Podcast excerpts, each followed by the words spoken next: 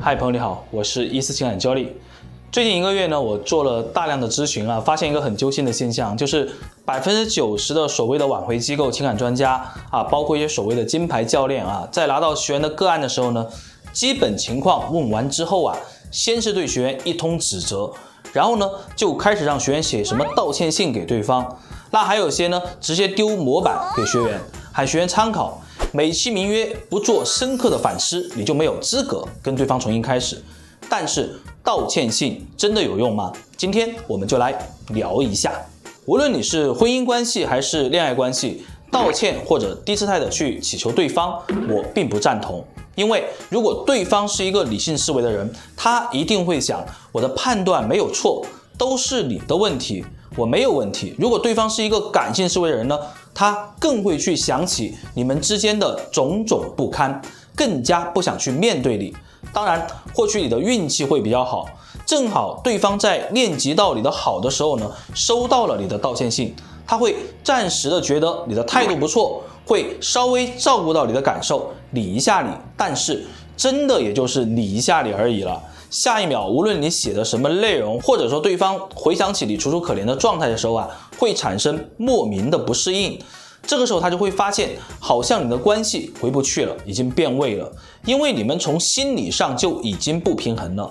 他是高高在上的存在，你是他卑微的仆人，生杀予夺都在他一念之间啊。正常的人渴求的是平等的关系，而不是这种不平等的关系。你觉得呢？再来说一下道歉信的由来。道歉信最初是由一帮做精神分析的心理咨询师发明的。那这些人呢，大部分都没有什么实际的操作经历啊，入行的时间也比较短，手段没有多少，理论呢倒是一套一套的。他们喜欢帮你分析下原生家庭，咨询手法称之为回溯。道歉信呢，就是回溯的一种。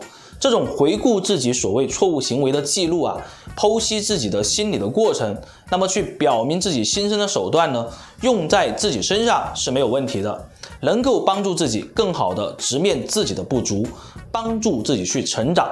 但是用在对方身上就有问题了。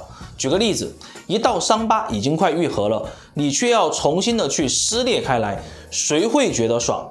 在我看来，两个人在一起发生的种种没有对错之分，形势所迫而已啊。修复关系更多的是让对方看到和你在一起的希望，和你交换彼此需要的价值，最终去达成平衡。总之，争执以前谁对谁错，就像是两个小孩子打架去争输赢一样的，没有太大的意义。总结一下就是，千万不要道歉，你没有错，他也没有错。改进不足，让对方感受到你的心意，重新去塑造彼此的感觉才是正解。